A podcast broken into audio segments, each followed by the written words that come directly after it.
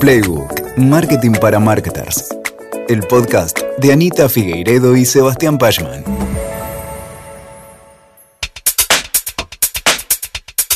Malena firmó rápidamente el formulario que le extendía el empleado del correo y cargada con un paquete enorme, subió las escaleras de vuelta a su casa.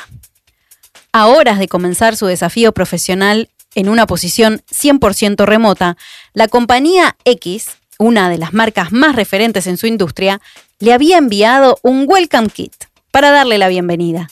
El paquete era gigante, pesaba.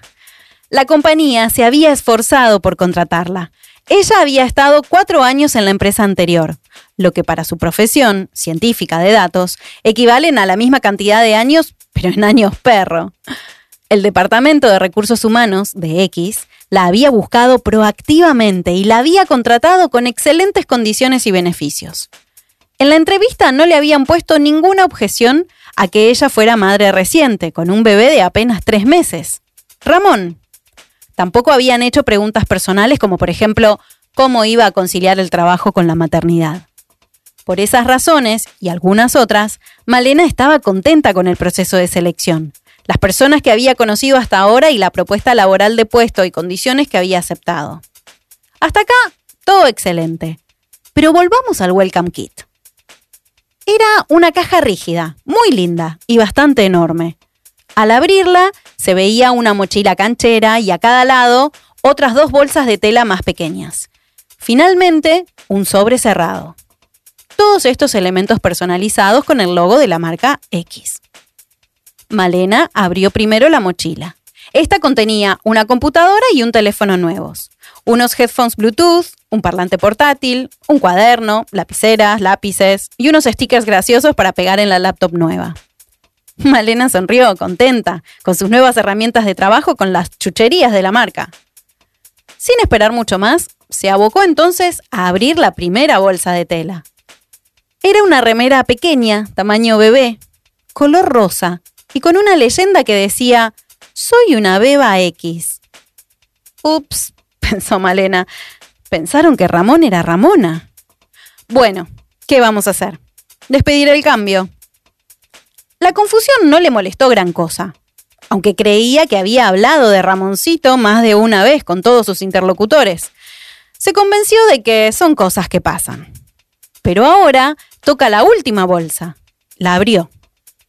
Era una remera de la compañía, color verde manzana, con una inscripción nerd y de hermoso diseño y calidad.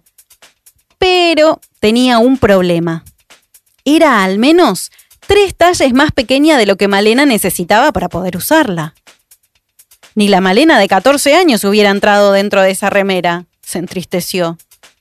Finalmente, y para rematar, abrió el sobre que contenía una tarjeta que decía Bienvenida, Malena. Luego seguían algunas palabras cálidas y finalmente una postdata. Te esperamos el jueves a las 9 por la oficina para hacer las fotos corporativas. Venite con tu nueva remera X puesta. Hola, soy Lula Sarte, marketer, actriz de voz, estudiante de locución, madre de dos y miembro del equipo de Proteína Marketing. ¿Y esto? Es Playbook. Las compañías nos desvivimos por atender y satisfacer a nuestros clientes. Y eso está bien. Aún así, las y los clientes de una empresa no son su única audiencia, ni mucho menos. Dentro de los muchos stakeholders de una organización, existe un grupo de personas que es público importantísimo, mientras que a la vez es engranaje, pieza y parte de la organización. En este episodio vamos a conversar acerca del marketing que necesitamos hacer hacia nuestro público más cercano, las y los colaboradores vamos a intentar entender cómo la gestión de la marca empleadora afecta a la cultura dentro de las organizaciones y cómo la cultura de las compañías afecta a su vez al posicionamiento visible de sus marcas. Hablaremos de los siguientes temas. ¿De qué hablamos cuando hablamos de marca empleadora? ¿Cómo diseñamos y medimos la experiencia del colaborador o employee experience? y qué factores tenemos que tener en cuenta al hacer endomarketing y comunicación interna. Y muy importante, te invito a que te quedes hasta el final, porque en los últimos minutos de este episodio contaremos con los consejos expertos de Paula Molinari, fundadora y presidente de Welcome, una verdadera voz autorizada en esta materia. ¿Empezamos? Hola Anita, hola Sebas, ¿cómo están chicos? Muy bien, muy bien. Hola Lu.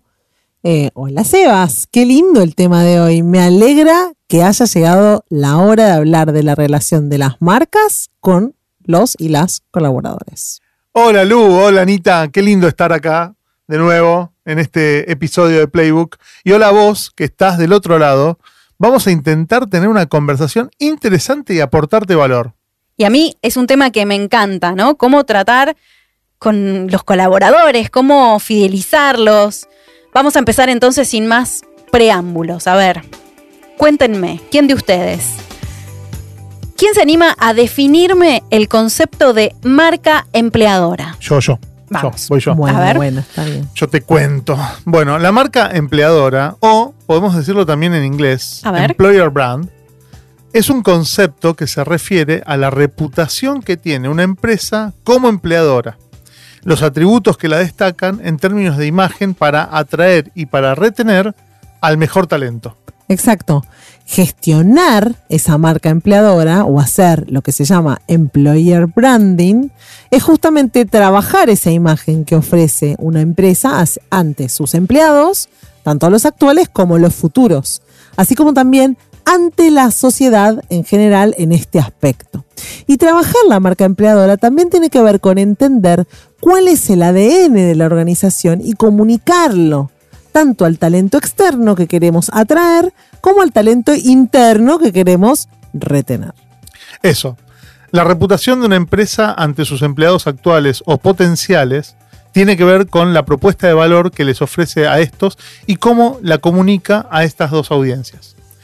Y, esta reputación, eh, como puede pasar con cualquier marca y su posicionamiento, puede ser positiva o puede ser negativa, dependiendo de las acciones y la comunicación de la marca hacia sus colaboradores y sus colaboradoras, eh, ya sea actuales o potenciales. Y esto influye mucho en la decisión del talento para elegir una vacante ofrecida por esta empresa. Entonces, hasta acá. Si no cuidamos la marca empleadora, es posible que nos cueste reclutar al mejor talento y que incluso perdamos a las personas que hoy están en la organización. ¿Me están queriendo decir eso? 100%. Además, la marca no es un adentro de la organización y un afuera. O una para los colaboradores y otra para los clientes. Es decir, la marca empleadora afecta absolutamente a la marca compañía. Bueno, sí, son dos caras de la misma moneda, ¿no? La reputación de marca empleadora afecta de forma directa en tu capacidad de atraer clientes. Hoy las personas nos preocupamos cada vez más por entender de dónde salen o cómo surgen las cosas que compramos. Si sabemos o creemos que una compañía no es justa con sus colaboradores o con sus colaboradoras, eh, muchas personas, muchos de nosotros, no vamos a elegir a la empresa como destino de nuestro consumo. Si nos preocupamos porque los huevos sean de, de pasto, de gallinas libres, etcétera, Sí. etcétera, cada vez más nos ocupamos de entender y de, y de aprender como consumidores y no darle, o sea, nuestro consumo a empresas que no se comportan de manera ética como mínimo, ¿no? Eh, la marca es una sola. Y hoy vivimos en un mundo en el que no hay secretos, se sabe todo, ¿no? Tarde o temprano se sabe. Sí. Volvamos a poner entonces en blanco y negro cuáles son las ventajas de trabajar esta marca empleadora. Dale, entonces ya esbozamos algo, pero profundicemos algunas ventajas. La primera es retener talento. Una buena marca empleadora contribuye poderosamente a retener el mejor talento, disminuyendo la rotación y los costos que están asociados a esta rotación. Yo voy con la segunda. Eh, el aumento del compromiso de las personas que trabajan en, la empresa crece cuando vos tenés una buena marca empleadora. Y está relacionado con lo anterior, ya que eh, tener, eh, empleados o empleadas que estén satisfechas, personas que estén satisfechas de trabajar en tu empresa y que se sienten a gusto, va en aumento del compromiso que tienen para con tu organización. Esto no solo va a traer mejores resultados a nivel de ejecución en la compañía, sino que repercute a la vez en el employee advocacy. Es decir, potencia que los empleados sean los mejores embajadores de la empresa en la que trabajan. El testimonio de los y las colaboradoras es una de las razones para creer más importantes que puede tener una marca. Y en tercer lugar, una marca empleadora atractiva nos sirve para atraer el mejor talento. Y por eso, este es un tema muy, muy importante, especialmente para las compañías que emplean talento súper demandado, como por ejemplo developers o talento de marketing digital. Una buena marca empleadora y una buena comunicación de la misma, sin dudas es un factor de primer nivel a la hora de atraer a las mejores personas a nuestro equipo. Y es que ahora no solamente las empresas se informan acerca de sus candidatos y potenciales trabajadores y trabajadoras, sino que también son las y los profesionales los que nos informamos acerca de dónde, qué características tienen eh, las mejores empresas para trabajar, antes de incluso de enviar una candidatura. ¿no? Y cuando ya estás en proceso de selección, las personas cada vez más recabamos información sobre dichas organizaciones antes de tomar una decisión. Y ese general recabar tiene que ver con preguntarle a otros que están trabajando ahí, ¿no? Entonces, es muy importante no solo la imagen de marca empleadora que transmite la propia empresa, sino también, y quizás sobre todo, la imagen de la compañía que transmiten sus propios empleados. ¿No es cierto? Totalmente una buena marca empleadora contribuye a, potenciar, como dijo Sebas, el employee advocacy, es decir, que los empleados y las empleadas sean los mejores embajadores de la empresa. Y a su vez esto mejora la marca empleadora de la empresa, una especie de círculo virtuoso, claro, que se retroalimenta. Y en cuarto lugar tenemos cómo la marca empleadora afecta la reputación general de la empresa. Y al decir reputación general, hablamos de cómo la reputación de una marca, como marca empleadora, repercute ante otros grupos de interés de la compañía. Clientes, inversores, socios, proveedores y la sociedad en general. Es decir, que no solamente empleados y empleadas satisfechas y comprometidas son garantía de una empresa competitiva y que ofrece calidad de sus productos y servicios, sino que también la propia reputación de la marca como empleadora le da valor a la marca de la compañía. Parece un trabalenguas todo esto, pero no lo es. No lo, es. No lo es. Si quedaron dudas, hace un poquito para atrás y volvés a escuchar. Eh, yo estoy de acuerdo, hasta acá, de que no se trata solo de una mera cuestión cosmética, ¿no es cierto? No, no, no. Bien. No lo es. Pero entonces, ¿cómo tenemos que hacer para contribuir a una buena marca empleadora? La marca empleadora se construye, en primer lugar, puertas adentro. Es decir, no es solo hablar o comunicar, sino principalmente hacer. Tenemos que tener una base sólida y para eso tenemos que mirar si tenemos una buena propuesta de valor al empleado. Como para los clientes, ¿no? Igual que para los clientes hay que construir y vale la pena tenerlo en un documento estratégico. ¿no? Esta propuesta de valor está constituida por la oferta desde la compañía hacia las y los colaboradores e incluye todos los beneficios, tanto tangibles como intangibles, que la empresa ofrece a estos empleados y estos obtienen al trabajar en ella. Y esto es súper importante, esto que decía Anita de la propuesta de valor hacia el empleado, porque está sustentado en un trabajo previo recontraestratégico que tiene que ver con una clara definición de marca. O sea, la empresa tiene que tener un propósito, una declaración, un horizonte, un norte. la estrategia de la compañía es la que define la marca. Y después viene el trabajo de marca empleadora, que si no tenés el trabajo anterior desarrollado, difícilmente lo puedas sustentar sobre pilares firmes. Así que, atención, porque quizás hay algunas compañías que se ponen a trabajar en employer brand y ¿qué pasa? No lo hacen en función de un trabajo estratégico de marca. Sí, totalmente son interdependientes y una surge de la otra. Es decir, no se puede trabajar employer brand si no trabajaste antes marca, ¿no? Tal cual. Bueno, ahora volvemos al tema de esto, de los beneficios, ¿no? La propuesta de valor. De la propuesta de valor hacia, hacia el empleado o la empleada. Veamos algunos ejemplos de beneficios que son tangibles, ¿sí? Eh, y que son, por ejemplo, la retribución o la compensación total, Claro. la formación, el horario de trabajo, la flexibilidad horaria también, los distintos beneficios asociados a trabajar en ese lugar y no en otro. Y en cuanto a los intangibles, cada vez cobran más importancia, por ejemplo, el orgullo de pertenecer a una organización determinada, eh, el propósito de la marca, le agrega valor, y su trascendencia, ¿sí? Digamos, cómo, cómo, cómo estamos pensando la marca en el tiempo. También los valores, los valores de la empresa, ¿no? Eh, tanto los valores éticos como medioambientales y sociales. La realización, tanto personal como profesional, ¿sí? Eh, va a estar de alguna manera vinculada al trabajo que se está desempeñando y el entorno en el que se lleva a cabo ese trabajo. Por lo tanto, el clima laboral, el reconocimiento por parte de los superiores, la capacidad de aprender y de crecer en la corporación, todo esto va a estar sumando ¿sí? a los beneficios intangibles que la marca empleadora puede ofrecer.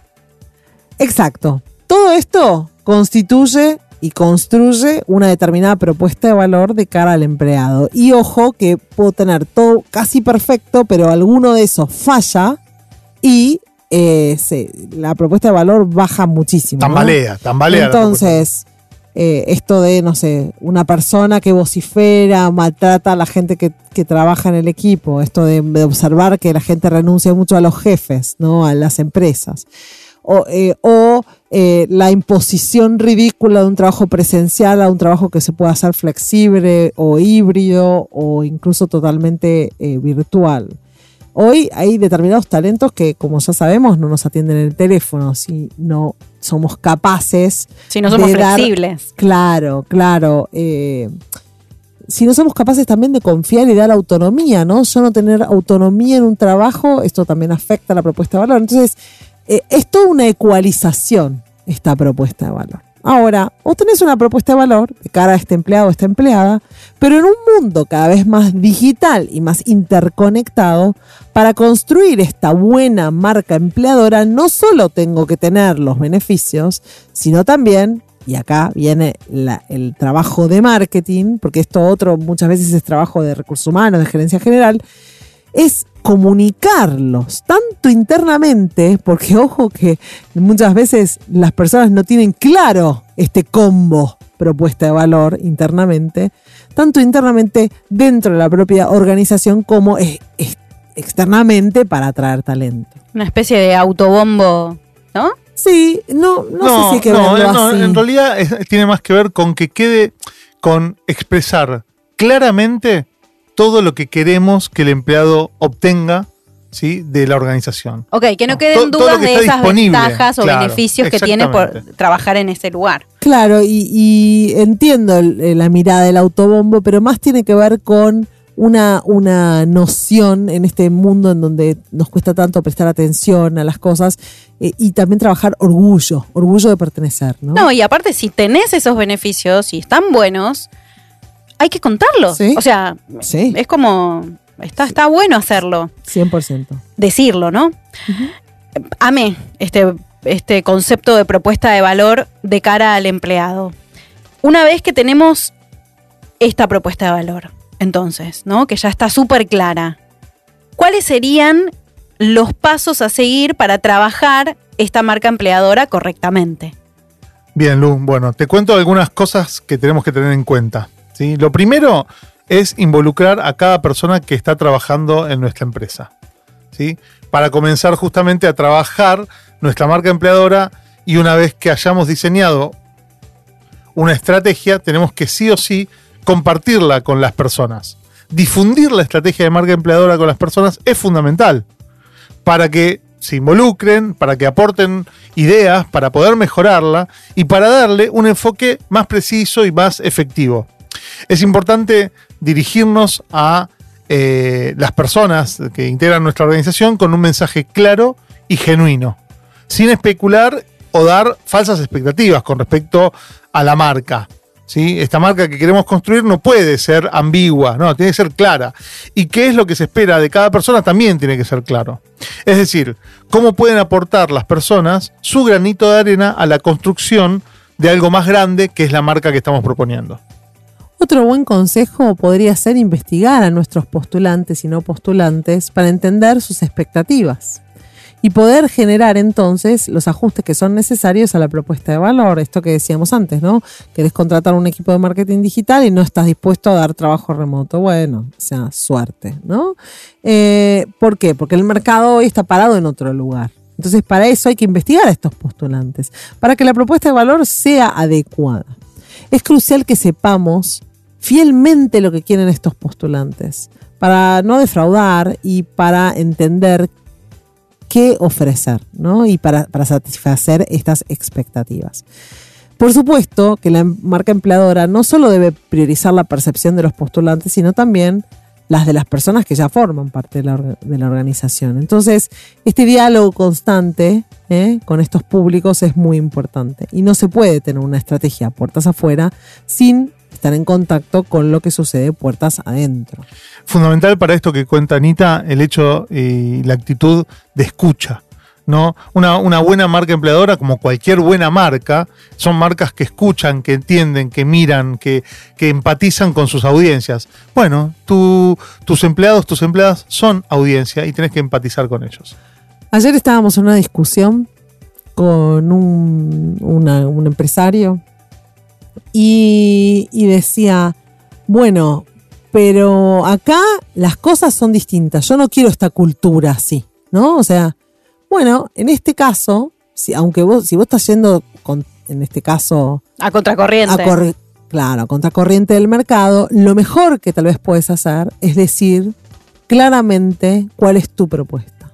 Es decir, Acá se valora el trabajo duro, acá se valora la alta performance, acá queremos gente de carrera que ponga en primer lugar el trabajo, etcétera, etcétera.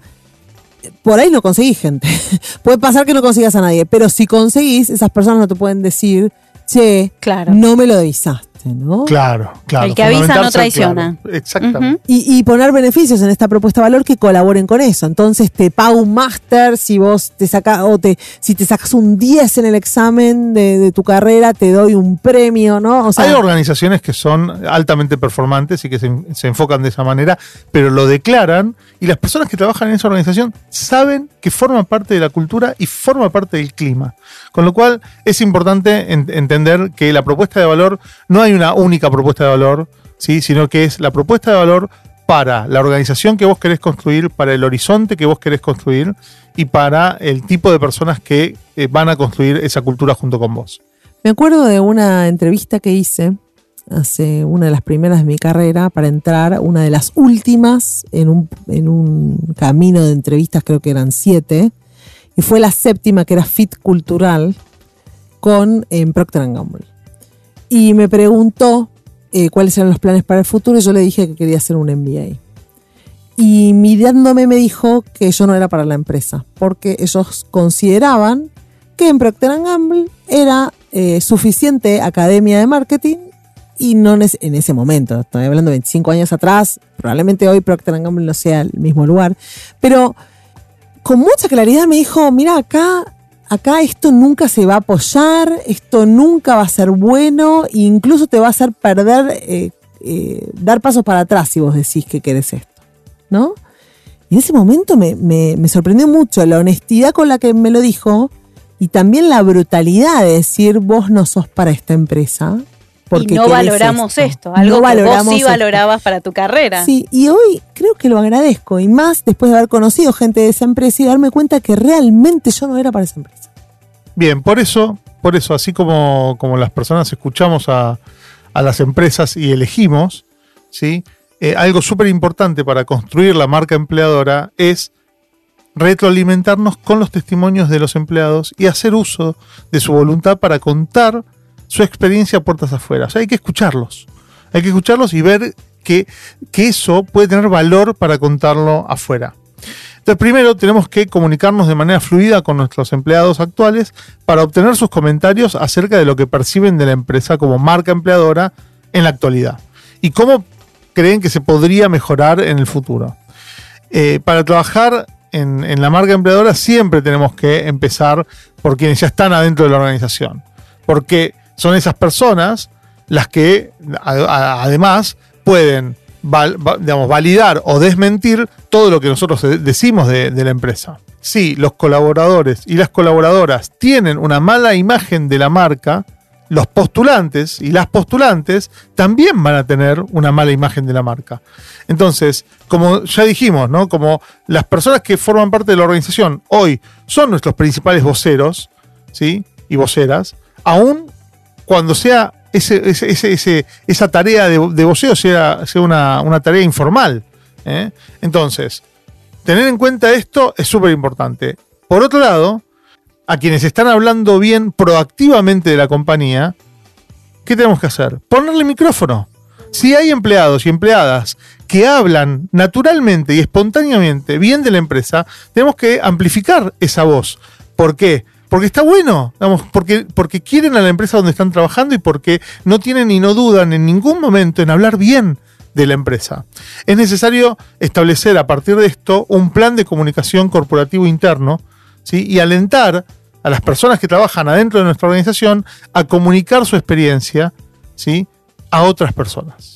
Por supuesto que además de estos consejos, trabajar la marca empleadora significa hacer esfuerzos sustanciosos para mantener el interés alrededor de nuestra marca. Y hay muchas maneras de hacer esto. Una muy buena es generar interés en torno a las actividades corporativas y mantenerlo constantemente. Para esto es indispensable revisar el tono de voz y la personalidad de la marca. Como decía Sebas, una estrategia general de la marca, ¿no? ¿Qué valores se transmiten puertas afuera? ¿Cómo mostramos lo que hacemos? ¿Y a quiénes se los mostramos? ¿Y de qué manera? ¿No? Bien, y otra opción es impulsar la imagen individual y la imagen colectiva de las personas que están en cargos ejecutivos. Mm, ¿sí? Entonces, las y los ejecutivos más destacados internamente, digamos, los podemos mostrar más para que sean percibidos como líderes en el sector y embajadores también de nuestra marca. Esto lo hace mucho Wallah, ¿no? Con Pier Paolo, que tiene un, un lugar tan destacado ahí como vocero, es un vocero muy protagonista. Totalmente. Y es importante buscar de qué temas pueden hablar estas personas y cómo nos pueden representar. Una compañía que tiene un solo vocero o una sola vocero, eh, que es la persona autorizada para hablar de todo, es más difícil de posicionar como colaborativa ¿sí? que una compañía que tiene más de una persona como ejerciendo la, la función de vocero. Claro, no es muy creíble, ¿no? No es muy creíble que si tiene un solo vocero, eh, digamos, eh, la colaboración es nuestro superpoder. digamos. Exacto. En el Mm. caso que decías recién, por ejemplo, de Pier Sí. Paolo, me gustaría escuchar otras voces también dentro de la compañía que hablen acerca de lo bueno que está trabajar en la empresa. Si queremos posicionarla como colaborativa, si la queremos Totalmente. posicionar como militar, no haría falta. Exacto. Eh, está muy bien. Ahora, trabajar marca empleadora también implica enfocarnos en la experiencia de los empleados y de las, y de las, y de las empleadas recién contratadas. Es importante entonces, y ahora se puso súper de moda, diseñar y ejecutar un excelente proceso de onboarding. Claro. La primera impresión de, de la persona recién contratada debe ser lo más especial si queremos que se convierta en un embajador o una embajadora de nuestra marca ¿sí? en el futuro. Para lograr una experiencia única, debemos desarrollar una estrategia de socialización organizacional, a la que llamamos normalmente onboarding, para que las nuevas personas que se suman a la- compañía de manera rápida y flexible ¿sí? Eh, puedan adquirir nuevos conocimientos y habilidades a lo largo de este proceso. Y por supuesto que en esta época también trabajar marca empleadora tiene que ver con aumentar y sostener la presencia de marca en Internet, ¿no? De cara a estos profesionales eh, que van, eh, que son nuestras audiencias target, y que van a investigar por cuenta propia, ¿no? Son los, los target de nuestros procesos de, re- de recruiting, van a googlear. Y hoy lo normal es que las personas revisemos los perfiles de las marcas entendamos que valoran, que premian, a qué personas se exponen, ¿no? Que antes de, antes de, de- ver si nos planteamos el cambio de carrera, el cambio de trabajo, que eh, las marcas deberían entender bien qué le contamos a esta gente en nuestro ecosistema digital respecto de la experiencia de trabajar en nuestra compañía. Cómo está diseñado este ecosistema digital va a influir sobre estas personas y qué tanto puede aprender una persona de la compañía de manera autónoma, qué información está disponible. Me parece súper interesante todo este tema, pero quiero volver a la propuesta de valor de cara al empleado. Y me pregunto, ¿cómo se relaciona esta propuesta de valor con lo que llamamos experiencia del colaborador o employee experience? Mira, a ver, la, propuesta de valor, ¿sí? Eh, es como una declaración del valor de la compañía, ¿no? que se pone de manifiesto y se pone en práctica a través de la experiencia. ¿sí? Digamos, es como dos caras de una misma moneda, pero no son exactamente la misma cosa. La employee experience o la experiencia del empleado trasciende lo que el empleado recibe dentro de la propuesta de valor que recién mencionábamos. La experiencia del empleado está en la propia persona. Es la forma en la que los empleados y las empleadas internalizan e interpretan las interacciones que tienen con su organización, así como el contexto que subyace a esas interacciones. Según una investigación reciente de Gartner, solo el 13% de los empleados están completamente satisfechos con la experiencia de trabajar ¡Qué en su compañía. bajito! Muy bajo, ¿eh? Bajísimo. Muy, muy bajo. Qué en ese mismo estudio de Gartner se encontró que dos tercios de los impulsores de la satisfacción del empleado se deben a feel factors, es decir, cómo se sienten los empleados en relación de la comp- a la compañía. Dos tercios. Dos tercios tiene que ver con feel factors. Por eso, trabajar la experiencia del colaborador debe centrarse en influir y en mejorar esos sentimientos de los empleados sobre su experiencia general. Mejorar la forma en la que se siente la experiencia puede generar un impulso en el compromiso del empleado o de la empleada y respaldar una cultura empresarial positiva. Bueno, lo, decía Seth Godin, ¿no? Que nosotros modificamos comportamientos solamente en función de lo que sentimos a nivel emocional. O sea, las emociones fuertes que nos atraviesan son las únicas que son capaces de modificar nuestros comportamientos. Eh, entonces, el concepto, en este caso, el concepto de Employee Experience o EX, lo vamos a ver ahí también como EX, tiene que ver con la vivencia de las personas en la relación profesional con una organización, incluyendo todos aquellos momentos que suceden antes, durante y después del vínculo profesional. Esta vivencia se ve condicionada por las expectativas que las y los empleados tienen de los diferentes momentos e interacciones con su compañía y además incluye no solo las relaciones formales, sino también las informales, así como los eventos vitales que tienen un impacto en la relación profesional con la organización.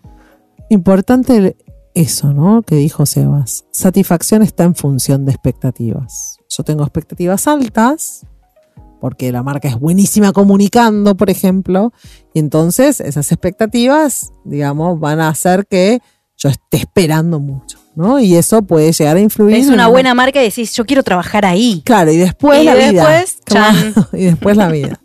Entonces, estas vivencias e interacciones que son diversas van ocurriendo cada día durante muchas horas al día. Y siempre decimos que la satisfacción del cliente externo también está en función. Y siempre decimos lo siguiente. La satisfacción del cliente externo está en función de la satisfacción del empleado. Porque son las y los empleados quienes entregan la experiencia del cliente no es máquinas, ¿no? Entonces, la experiencia que ellos viven es fundamental para que desarrollen su trabajo acorde con la experiencia que la compañía quiere ofrecer a sus clientes. Cuando, cuando hablamos de mm, experiencia del empleado, nos referimos ante todo a personas y aunque estemos desempeñando una faceta concreta de esas personas, la de los empleados, ¿sí? o sea, la de ser empleado, eh, debemos tener en cuenta una mirada global en la que el resto de los ámbitos de la vida de cada persona juegan también un papel súper relevante. Cuando trabajamos con personas, trabajamos con sus percepciones. Lo que cuenta es la percepción que conseguimos generar en las personas, no solo las propias acciones de la compañía. En ese sentido, políticas, beneficios o actividades de comunicación no son más que un medio que debemos articular para lograr la experiencia.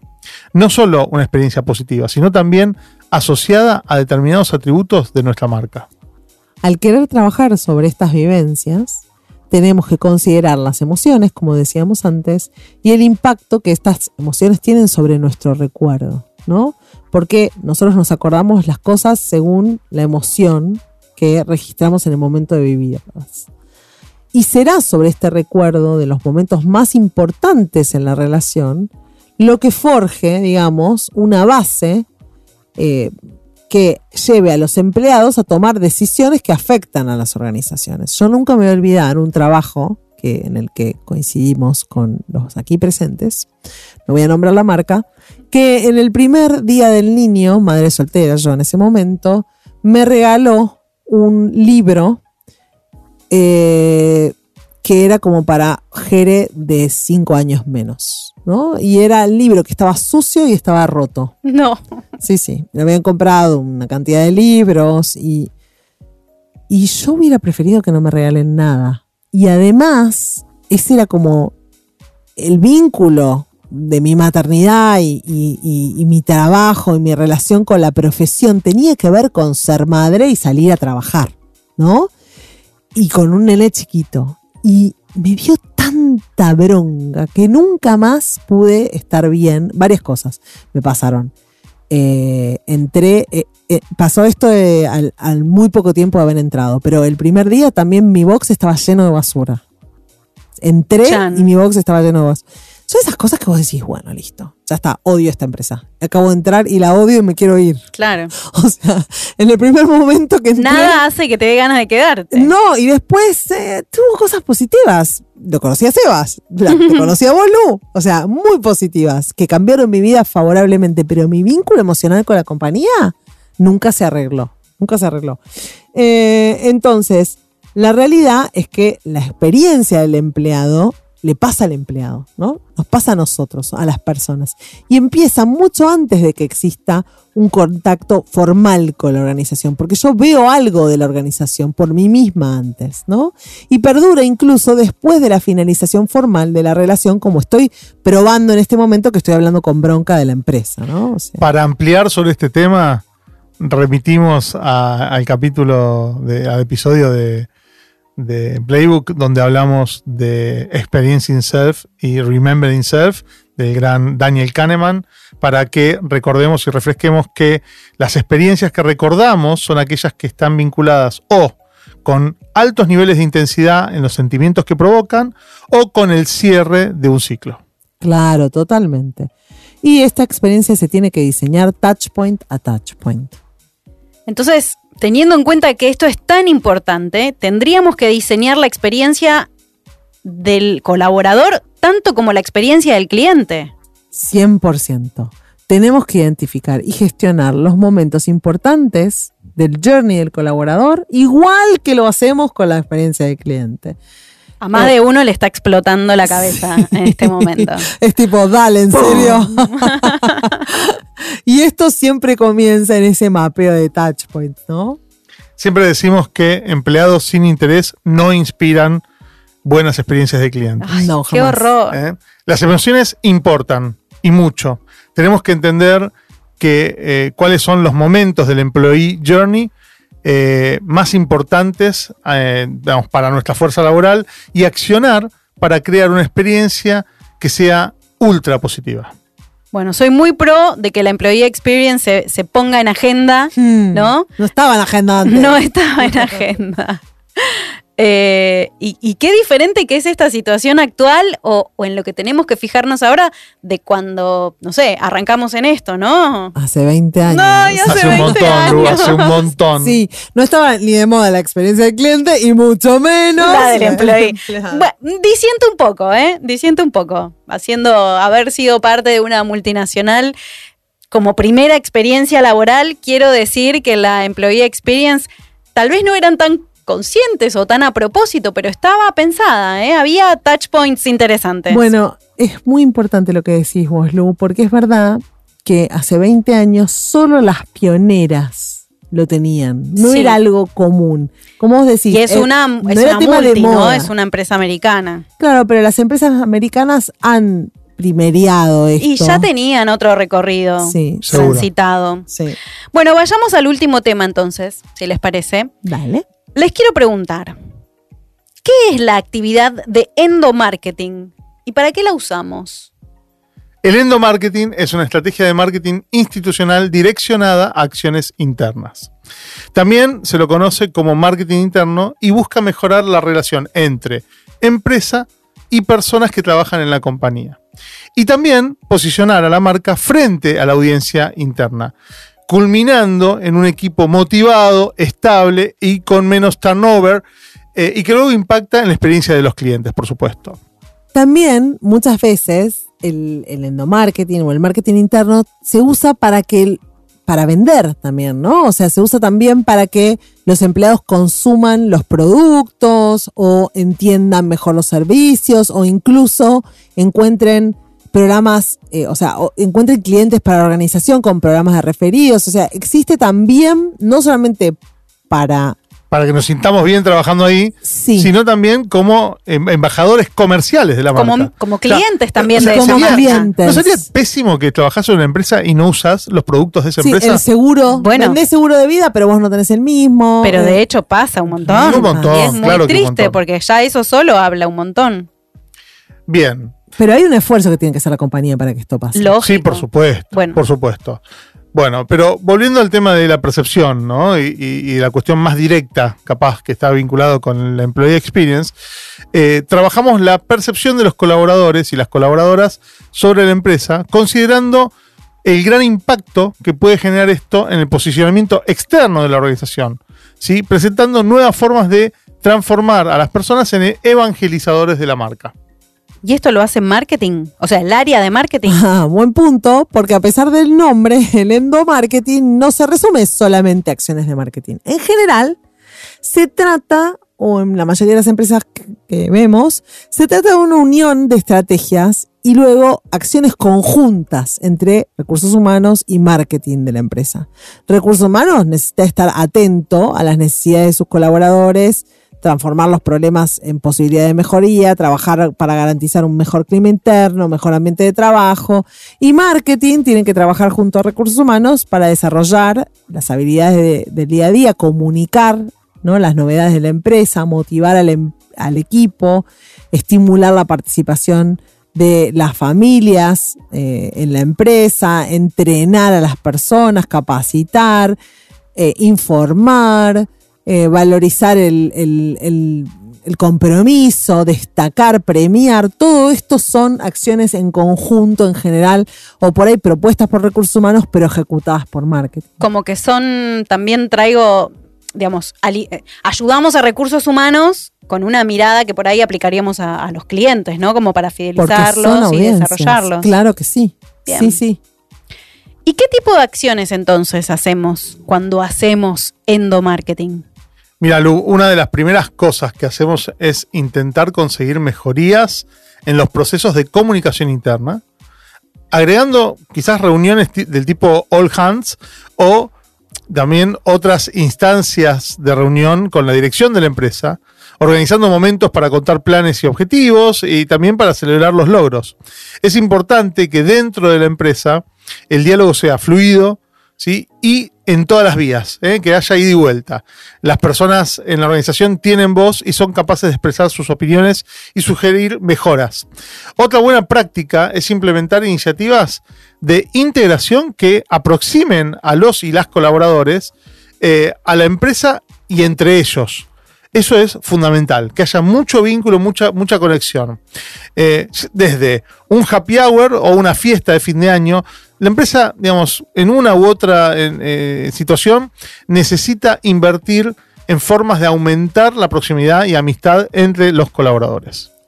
Otra forma de integración es la implementación de grupos de estudio. O sea, hay empresas que lo hacen con fiestas, como decía Sebas, y otros grupos de estudio, discusión de un tema, o task force, o comités, que podrían funcionar para aumentar el conocimiento y el bienestar de un grupo a través del intercambio de experiencias o del crecimiento intelectual. Hay, hay, un, hay un caso, un ejemplo que a mí me encanta siempre comentar, que es de Patagonia.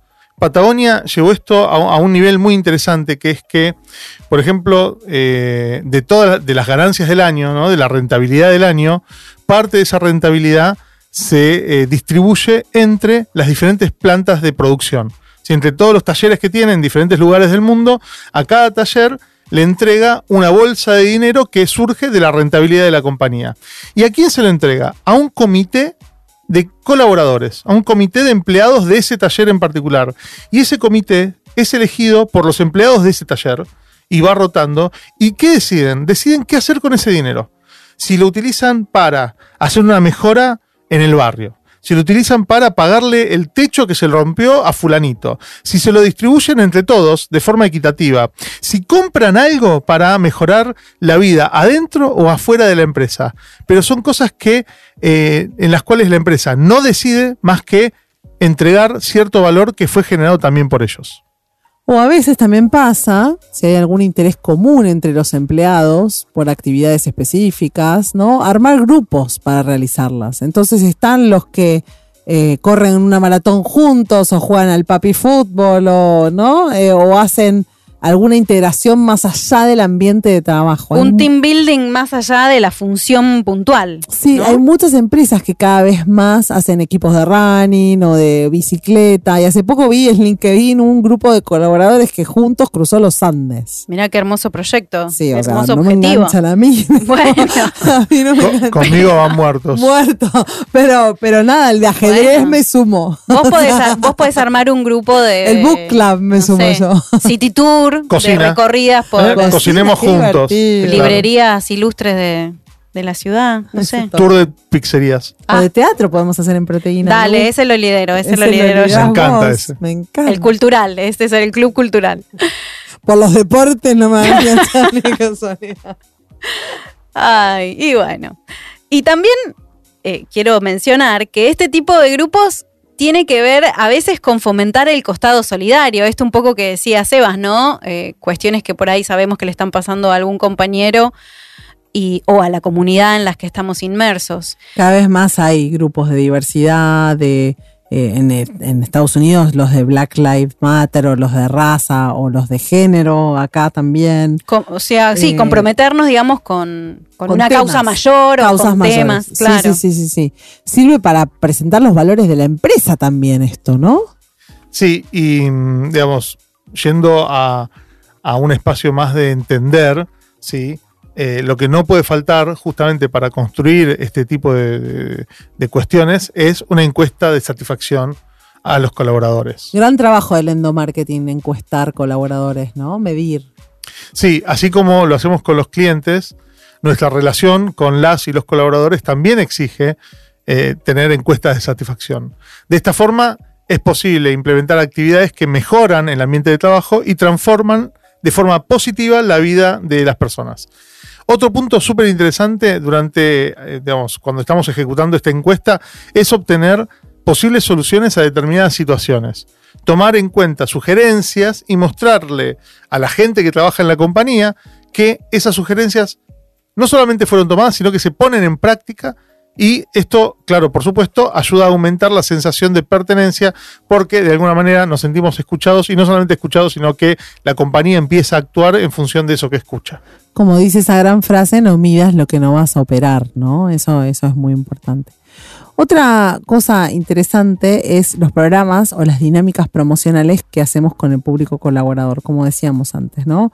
Programas para que usen nuestro producto o nuestro servicio, o que lo conozcan o lo recomienden, programas para que traigan gente a la organización. También es importante comunicar y reforzar la propuesta de valor de la que hablamos antes y cómo esta propuesta de valor está competitiva respecto al mercado. Esto es algo que hacen mucho las compañías, ¿no? Decir, eh, estamos así, estamos pagando los sueldos en esta franja, estamos por arriba de la media del mercado. Obviamente puedes hablar cuando, cuando te conviene, ¿no? Claro, o damos licencias o damos licencias que están por arriba de lo que marca la ley. Claro, somos pioneros en esta licencia de paternidad, ¿no? Eh, la, la motivación realmente no está relacionada solamente a incentivos financieros. También podemos decir eh, esta compañía reconoce más que otras, esta compañía, eh, digamos, eh, tiene, tiene esta diversidad, ¿no? Bueno, me acuerdo cuando ¿no? comenzaron Google, Facebook y todas estas Silicon Valley companies con todos estos de te damos el metegol, el living Los para que descanses, te damos espacio para que tomes una siesta, bueno, también tiene que ver con eso, ¿no? Totalmente, totalmente. Y, y- y o, o empresas como 3M que, que, que ponen buzones para innovación y te hacen productos, eligen el mejor producto sugerido y lo implementan, ¿no? Lo importante es el impacto que uno pueda tener, ¿no? También en la organización y cómo uno siente que está ahí, no pasando el tiempo, sino haciendo una diferencia. Que tenga un pro- sí, un propósito, que, que te sientas y que te sientas tenido en cuenta. Sí. Eso es comunicado, me entero de las cosas. Las empresas en donde no nos enteramos, el endomarketing fundamental, ¿no? Las empresas en donde no nos enteramos del, del nuevo producto hasta que lo vemos en la calle. Sí, Eso pasa pasa, un Es montón. tremendo, es tremendo. Y es horrible. Sí, sí, sí, sí. Nos olvidamos de nuestra propia gente.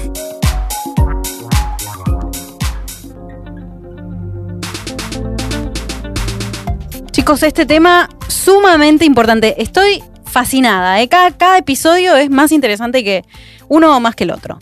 Hasta acá hablamos de marca empleadora, employee experience, endomarketing y employer branding de la mano de Anita y Sebas. Pero esto, muchachos y muchachas, no es todo. Para terminar este episodio sumamos a Paula Molinari. Paula es fundadora y presidente de Welcome, consultora líder en Latinoamérica en gestión del cambio y desarrollo de organizaciones e individuos. A su vez, es directora académica del Programa Ejecutivo de Recursos Humanos de la Universidad ITELA. Paula además es socia de Sebas en El Salto, una compañía que se dedica a la profesionalización de empresas de dueños y autora del exitoso libro El Salto del Dueño. Le preguntamos a Paula sobre los consejos que nos daba a las y los marketers para construir marcas atractivas de cara a los colaboradores actuales y futuros y sobre el papel que cumplen las marcas en la formación de la cultura de la organización. Hoy cada vez más la marca empleadora es un activo intangible que diferencia a las empresas. Antes no era así. Eh, las empresas siempre tuvieron dos mercados, el mercado externo, los clientes, y el mercado interno, los empleados. Eh, y tuvieron siempre mucha más conciencia de que en el mercado externo los clientes habían cambiado los patrones de consumo. Hoy, y gracias a la pandemia, es evidente que también eh, en el mercado externo hay grandísimos cambios en los patrones de comportamiento. Los colaboradores han cambiado sus expectativas y la marca empleadora hoy tiene una fuerza muy relevante como activo intangible y obviamente colabora y aporta a la marca de producto o de servicio. Eh, quiere decir que es fundamental eh, desarrollarla como activo estratégico. Una recomendación muy importante es tomar en cuenta que han cambiado los atributos que eh, realmente potencian la marca empleadora. Por lo tanto, cuando pensamos los atributos los tenemos que pensar desde una lógica del presente, no desde la lógica del pasado. ¿Por qué? Porque atributos importantes en el pasado, como el reconocimiento de la marca, eh, la situación de mercado, el tamaño de la organización, hoy tienen muy poco impacto. Eh, eh, ¿Qué es lo que busca la gente eh, o qué es lo que valora la gente? La gente valora innovación en esa marca empleadora. ¿Qué quiere decir? Que empresas que se animan a hacer cosas pensando fuera de la caja, eh, aportando soluciones, pensando desde eh, la persona y desde el colaborador y qué es lo que el colaborador valora y animándose a cambiar las formas de trabajo. Por primera vez la innovación no es solamente innovación en producto o servicio, sino es innovación también en la forma de hacer las cosas. Y obviamente eso implica generar culturas que se diferencian. La recomendación más importante cuando uno va a generar una propuesta del valor al empleado, que finalmente esa debe ser la base de la marca empleadora, eh, es entender bien qué eh, es lo que valoran los empleados eh, que nosotros tenemos como empleados claves y de alguna manera apalancarnos en el fortalecimiento de una cultura y que sea una cultura diferencial.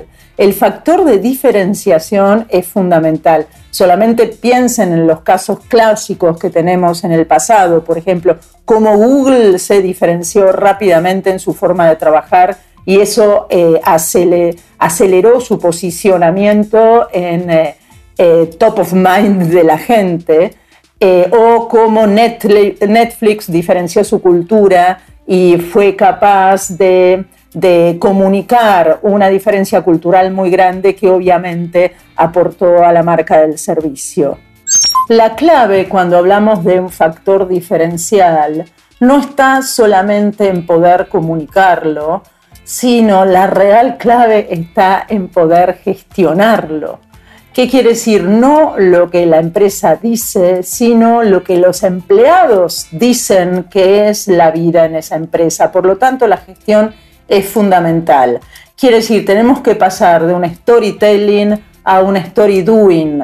Eso es lo que importa realmente para generar una diferencia en el mercado. Hoy que la gente está toda conectada y que manda sus opiniones y que es muy fácil conectar a los empleados de las empresas eh, para ver cómo es trabajar en ellas. Lo que importa es realmente lo que la gente dice que es vivir ahí, entre comillas.